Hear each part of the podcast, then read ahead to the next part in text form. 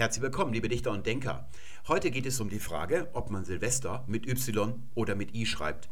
Bevor es losgeht, entscheidet euch doch einfach mal für eine dieser beiden Schreibungen. Welche würdet ihr spontan, intuitiv wählen, wenn ihr euch zum Beispiel in einer SMS mit jemand für den Silvesterabend verabredet? So einen Tag vorher oder so. Das wäre ja eine der wenigen Gelegenheiten, wo wir dieses Wort schreiben, wenn wir nicht gerade zufälligerweise Kalenderredakteur oder sowas sind.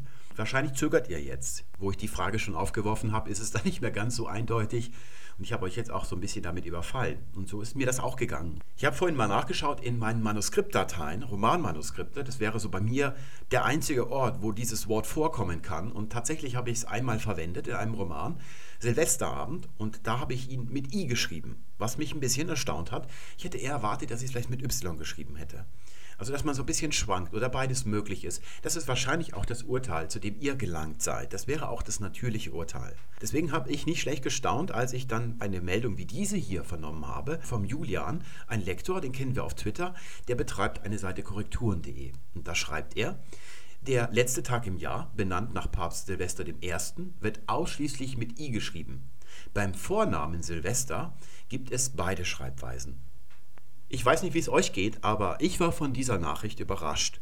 Deswegen habe ich vor wenigen Tagen den Julian mal angetweetet und ihn gefragt, seit wann ist denn diese Y-Schreibung falsch und vor allem warum? Da hat mir der Julian geantwortet und zwar hat er gesagt, Silvester ist dann falsch, wenn damit der nach Papst Silvester I. benannte Feiertag gemeint ist, zumindest im Deutschen.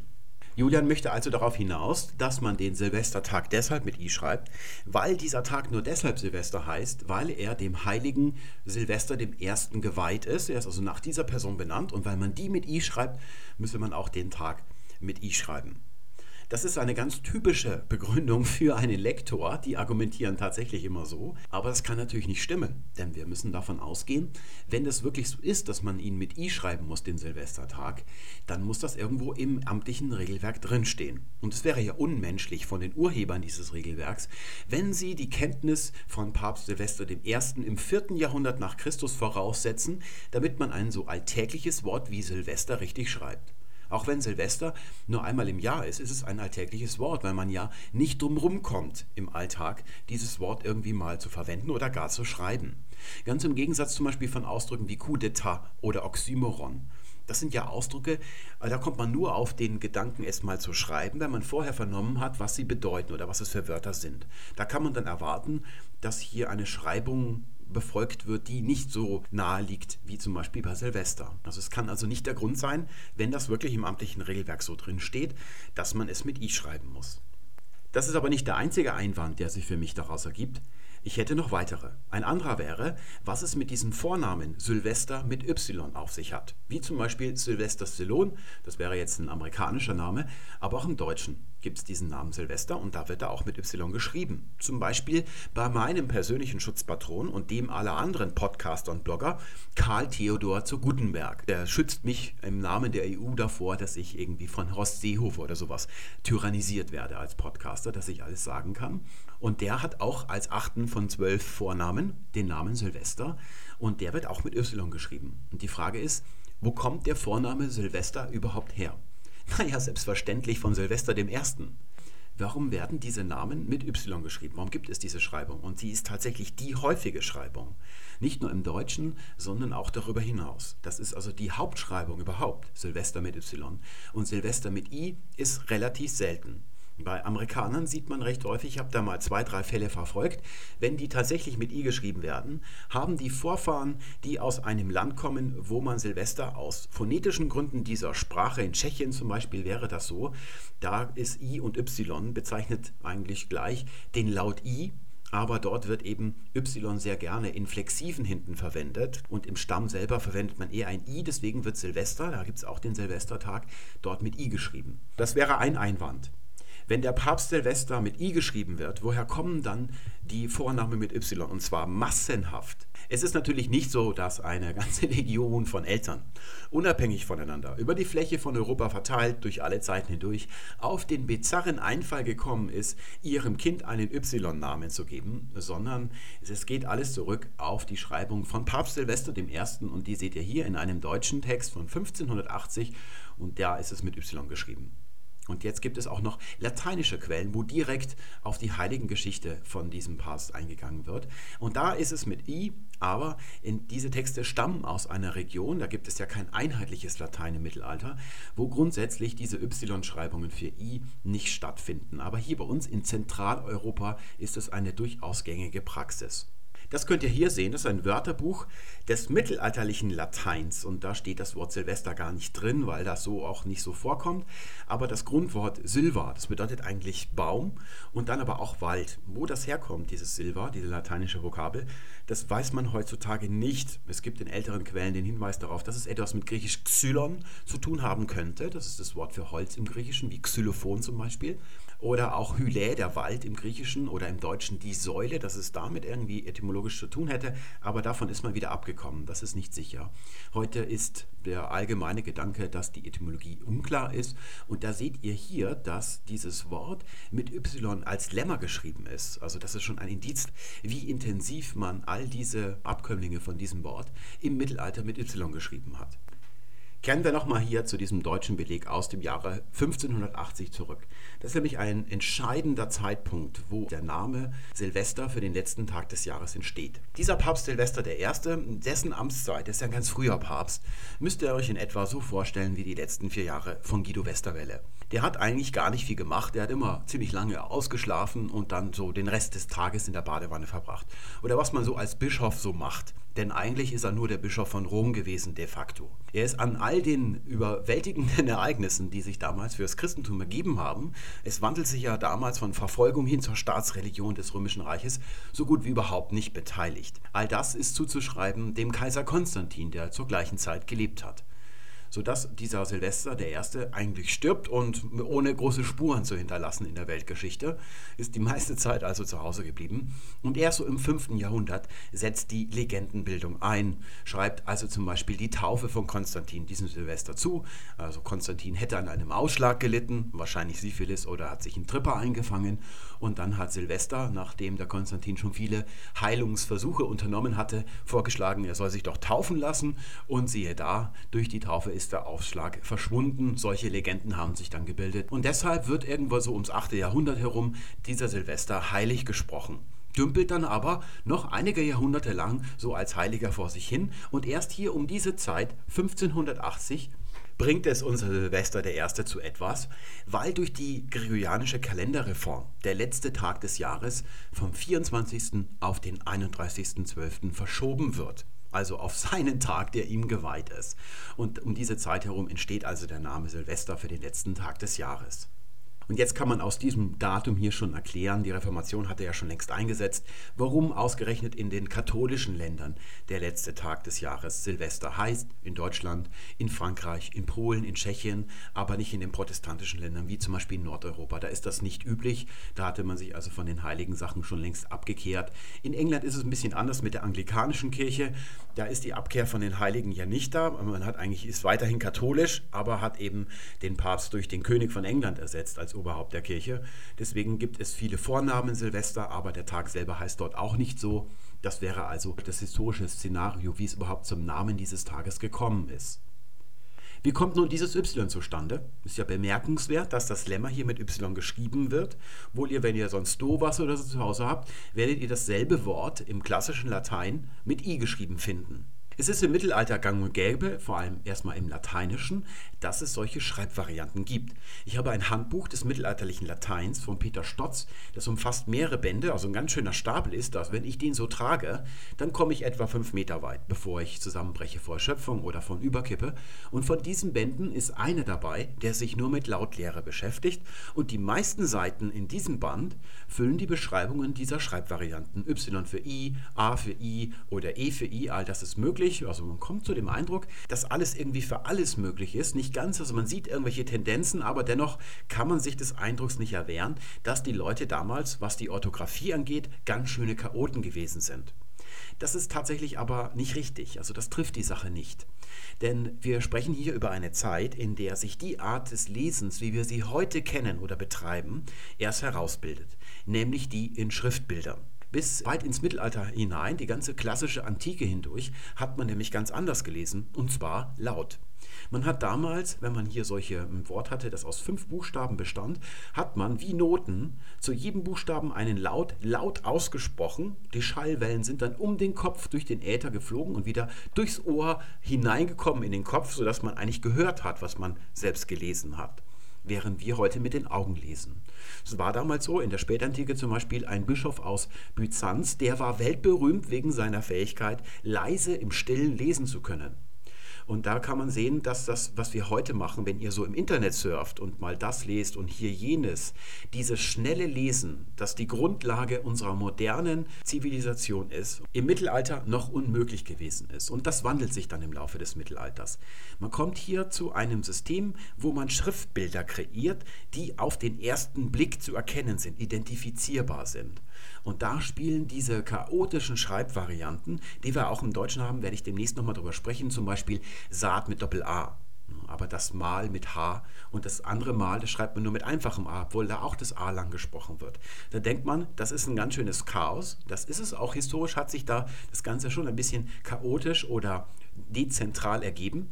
Aber was wir hier haben, sind Schriftbilder, die wir sofort erkennen können. Die Funktion der Schrift ist ja ausgerichtet auf erwachsene Menschen, die diese Schriftbilder in der Schule gelernt haben. Da haben wir heute ganz viel Zeit mehr als jemals zuvor in der Schule, dass wir diese Schriftbilder uns einprägen. Solange ist man früher nicht in die Schule gegangen wie heute.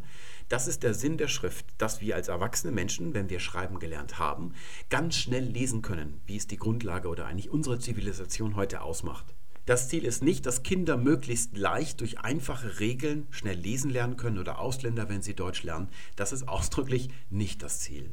Und das geht natürlich im Frühneuhochdeutschen, als man dann eben anfängt, sehr viel auf Deutsch zu schreiben, so weiter. In Handbüchern des Frühneuhochdeutschen, wenn man unter I nachschlägt, wird man ganz viele Schreibvarianten, unter anderem Y, für I finden. Und genau das seht ihr hier. Und diese ganze Zeit, das komplette Mittelalter, das sind ja fast 2000 Jahre, die kann man nicht annullieren. Das ist genau das, was der Julian eigentlich machen will. Versucht wie die Humanisten alles, was seitdem geschehen ist, die ganze Entropie von anderthalb oder zwei Jahrtausenden zu annullieren und zum reinen Latein zurückzukehren. Stellt euch mal vor, die Klimaforscher würden sagen, wir erforschen das Klima so, dass wir die letzten 250 Jahre wo der Mensch das Klima massiv beeinflusst hat, einfach mal annullieren, weil das ist ja nicht das reine, das natürliche Weltklima. Das wäre natürlich nicht gut. Oder wenn wir auf die Sprache hier zurückkommen, dass wir plötzlich anfangen, den Namen Cäsar Kaisar auszusprechen. Ne? Wie, also von der Person Cäsar. Ne, wir nennen den Cäsar, aber der hätte seinen eigenen Namen gar nicht wiedererkannt, wenn wir ihn damals so angesprochen hätten. Diese Geschichte des Mittelalters darf man also nicht annullieren, zumal wir von diesem Silvester ja gar keine Quellen aus seiner eigenen Zeit haben, sondern wir wissen von ihm nur aus dem, was in danach geschrieben worden ist. Und da sehen wir hier, dass er eben mit Y geschrieben worden ist. Und genau das sehen wir in der weiteren Entwicklung des Neuhochdeutschen bis in unsere heutige Zeit. Man knüpft nicht an das vierte Jahrhundert nach Christus an, also an die klassische Schreibung mit i, sondern natürlich an all das, was seitdem passiert ist. Deswegen setzt man die y-Schreibung fort. Hier sehen wir mal einen weltlichen Text, Königlich Bayerisches Intelligenzblatt. Da wird vom Silvesterabend gesprochen und es wird mit y geschrieben. Und das ist auch in christlicheren Texten so. Hier habe ich mal am Silvesterabend, das ist also hier aus einem christlicheren Buch, auch mit Y natürlich. Es taucht in diesen Zusammenhängen manchmal die I-Schreibung auf, die ist aber recht selten. Und das ist dann eine motivierte Schreibung weil die Leute, die mit solchen christlichen Sachen zu tun haben, Latein können oder wissen, dass man im klassischen Latein Silva und Silvester mit I geschrieben hat und das dann motiviert machen, weil sie zum Reinen zurückspringen wollen.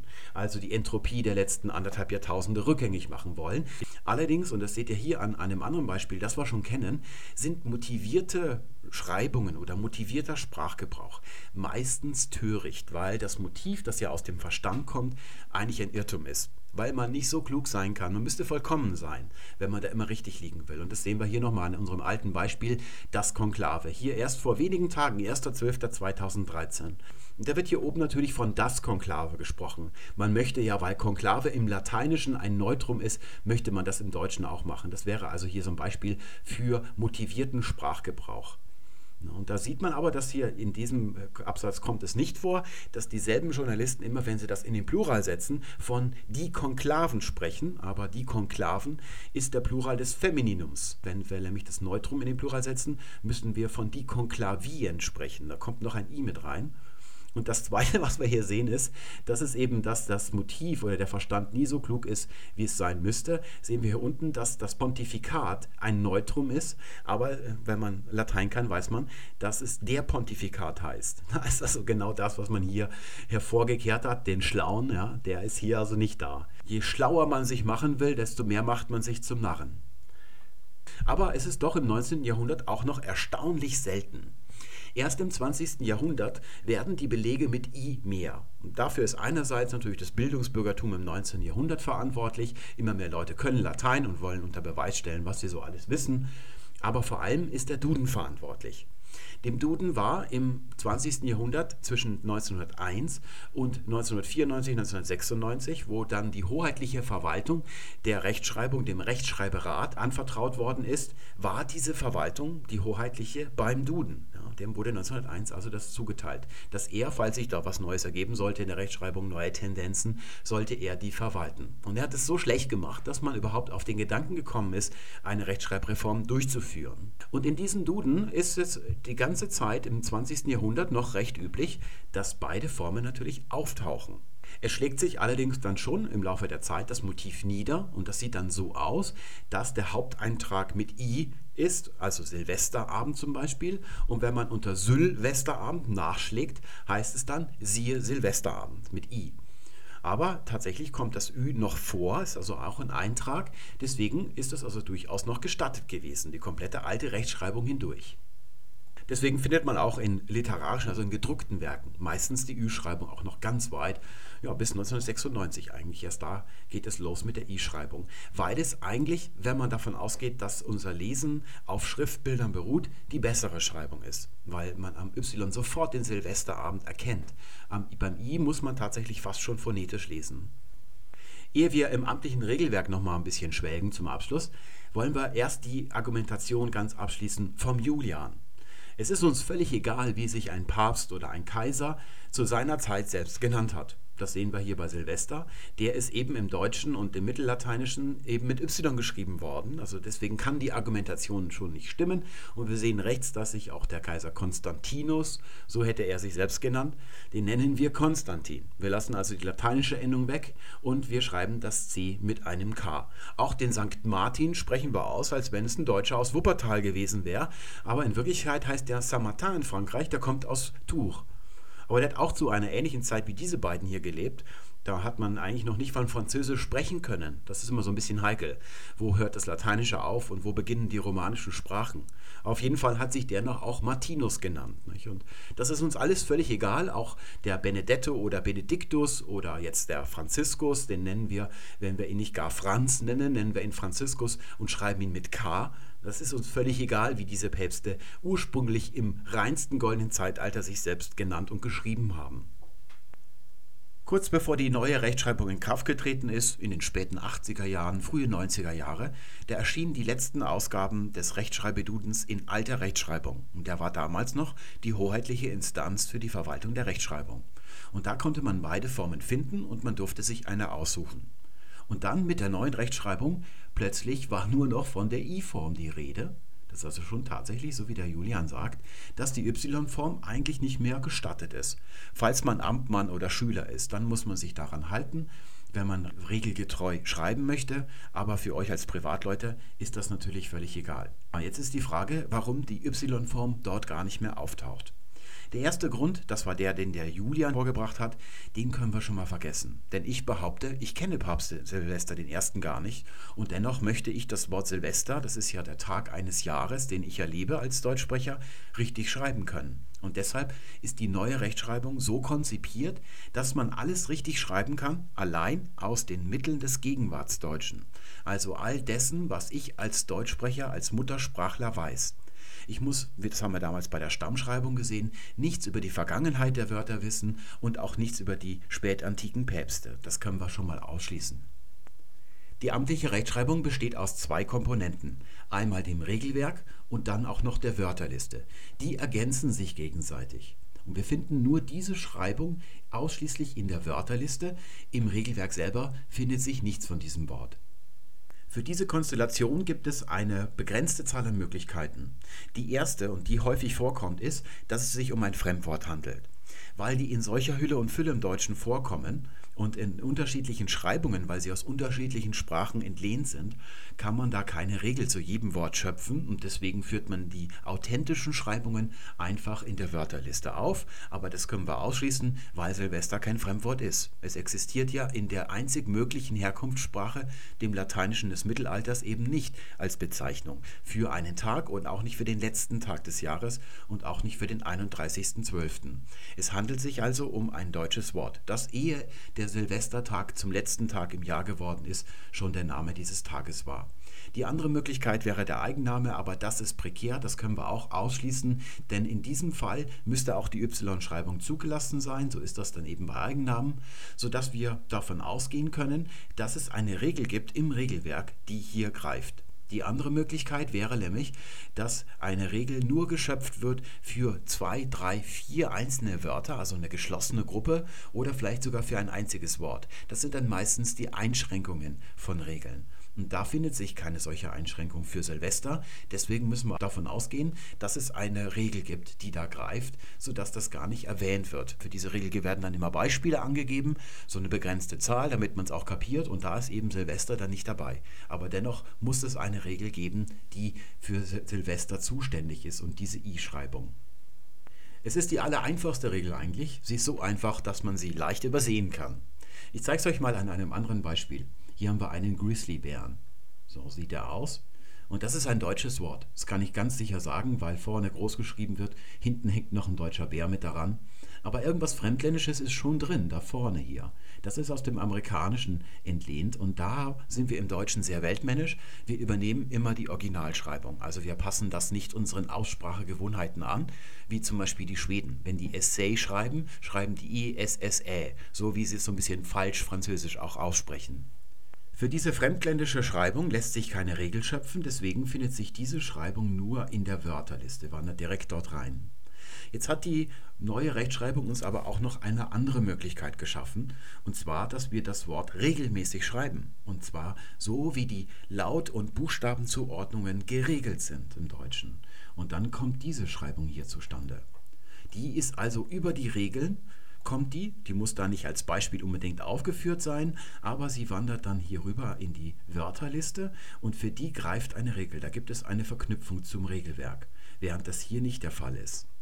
Oder naja, es gibt eine Regel, die sagt, dass man, wenn man aus dem Englischen schöpft, die englische Originalschreibung übernimmt normalerweise. Insoweit auch. Aber für die Detailschreibung selber gibt es dann keine Regel. Machen wir noch ein zweites Beispiel. Das wäre der Coyote. Der kommt aus Mexiko, aus dem Süden, da wo früher die Azteken waren. Das kommt aus dem Aztekischen ursprünglich das Wort Coyotl und die Mexikaner, so die Drogenbarone, die haben hinten gerne so ein E dran, wie Machete ne? und so Coyote sagen die dann irgendwie so im mexikanischen Spanisch. Das haben wir direkt ins Deutsche entlehnt und weil man im Spanischen für ein K-Laut ein C schreibt, steht da ein C und das J wird dort Y geschrieben. Deswegen haben wir dieses, das wäre genau wie der Grizzlybär, wandert direkt in die Wortliste.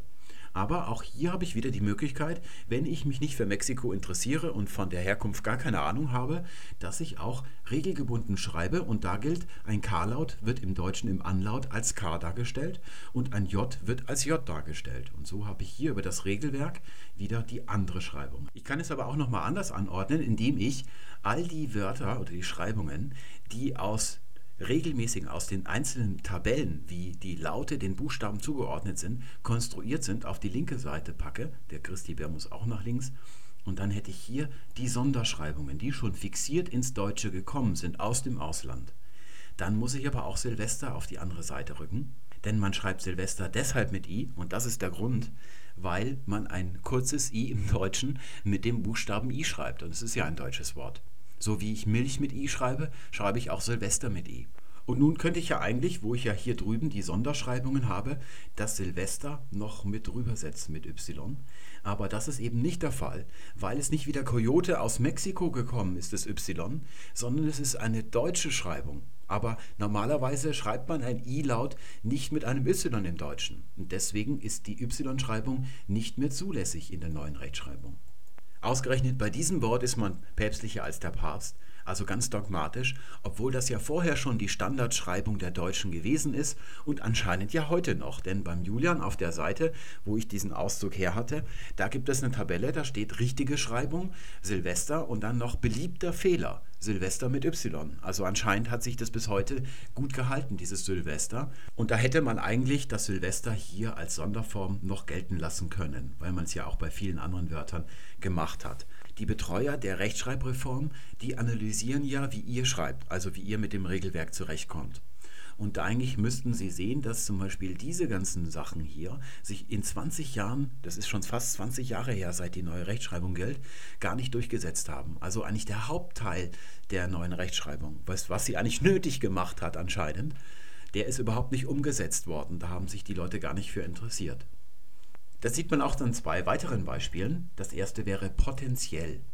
Da seht ihr, dass hier hinten, wo wir ein Z sprechen, ein T geschrieben wird. Das ist ja nicht die Standardzuordnung. Normalerweise würden wir doch ein Z schreiben und so auch in Nation. Das sind Wörter oder Kombinationen, die aus dem Lateinischen sind. Ne? Dieses IL, das ist zwar übers Französische ins Deutsche gekommen, also ist eigentlich das Ial im Lateinischen noch gewesen, aber das ist auf jeden Fall fremdländisch. Deswegen können wir es hier zu den Schmuckformen, zu den Fixierten rübersetzen auch die Nation. Und dann haben wir zusätzlich noch eine aus den simplen Regeln konstruierte Schreibung. Das wäre die mit Z. Die ist auch möglich, aber wie gesagt, macht das niemand. Ne? Man will ja nicht als Depp dastehen.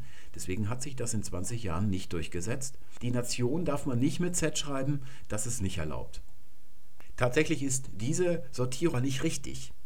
Denn in Wirklichkeit ist das hier keine Schmuckform, sondern das T ist an dieser Stelle in so einer Mittelsilbe vor einem I die Standardschreibung für Z-Laute im Deutschen weil es eben nur solche Bildungen hier sind. Deswegen hat sich das als Standardschreibung durchgesetzt. Auch die Nation, die Information, also alles, was Zion ist, schreiben wir vorne mit T. Das ist das Regelmäßige. Und das Potenziell, ja, das müsste ich jetzt eigentlich noch davor setzen oder darunter setzen, auch in die Regeln. Das wäre dann halt aus den simpleren Einzelregeln die konstruierte Schreibung. Diese Spezialregeln, dass in gewissen Positionen im Wort Laute anders ausgedrückt werden in Buchstaben, die würde eigentlich auch Silvester legitimieren. Aber es hat eben das Problem, dass es das einzige Wort ist, für das diese Sonderregel, dass man ein I durch ein Y schreibt. Und deswegen hat man das eben nicht gemacht. Allerdings gibt es schon Fragen, die zu beantworten wären. Und das wäre zum Beispiel die Oxidation. Ne? So schreibt ihr das wahrscheinlich. Sowohl als aus dem Chemieunterricht als auch wenn ihr wirklich Chemiker seid. Da schreibt heutzutage jeder mit I und niemand mehr mit Y. Tatsächlich ist das die ursprünglich authentische Schmuckform, die müssten wir also hier rüber machen, denn tatsächlich taucht sie zu meinem Erstaunen in der Wörterliste auf. Das ist also noch eine richtige Schreibung, weil es aus dem Französischen kommt, Oxid, und da wird es mit Y geschrieben, weil da ein griechisches Adjektiv Oxys drin steckt. Es ist ja hier mit Sauerstoff hat das Ganze zu tun und Oxys heißt sauer oder bitter. Und deswegen hat man das lange Zeit mit Y geschrieben. Aber das weiß heute eigentlich ja keiner mehr. Deswegen hätte man dann auch diese Form tilgen müssen, genau wie Sylvester. Und diese hier, die schon lange verbreitet gewesen ist, bevor die neue Rechtschreibreform in Kraft getreten ist, die entspricht auch diesem Regelwerk, die können wir also darüber setzen. Da hätte man also durchaus bei den verschiedenen Überarbeitungsstadien, den Reformen der Rechtschreibreform, das Silvester wieder zulassen können weil es eben von der Mehrheit mit Y geschrieben wird. Das heißt ja eben beliebter Fehler. Nur ist diese Mehrheit der Leute, die mit Y schreibt, schweigend, also die äußert sich nicht, sodass das Wort Silvester mit Y keine Lobby hat. Aber auf der anderen Seite hat es die stärkste Kraft in diesem Universum gegen sich und das ist die Gewissheit des Bildungsbürgers. Damit meine ich gar nicht bestimmte Personen, sondern uns alle. Das ist eben dieser falsche Gedanke, den wir beim Julian gesehen haben und der wohl auch verbreitet ist, dass man die erstmöglichste Erklärung, dass man da einrastet und nicht weiterdenkt. Da konstruiert man einen Kausalzusammenhang zwischen dem Papst und dem heutigen Silvestertag und der wirkt irgendwie gebildet auf einen selber. In Wirklichkeit ist er das ja nicht. Es ist das Gegenteil von gebildet. Aber es kommt einem so vor und da wollen viele Leute dann auch nicht mehr weiterdenken. Und deswegen sind die ganz zufrieden damit, wenn sie sagen können, dass Silvester mit I geschrieben wird, obwohl das nicht der richtige Grund eben ist. Das war's für heute. Ich danke euch fürs Zuschauen und wünsche euch alles Gute. Bis zum nächsten Mal. Tschüss.